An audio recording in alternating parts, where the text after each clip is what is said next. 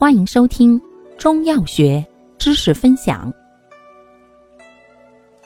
今天为大家分享的是清热祛湿止带剂之保腹康栓或泡沫剂，功能行气破瘀、生肌止痛，主治湿热瘀滞所致的带下病，症见带下量多、色黄，时有阴部瘙痒。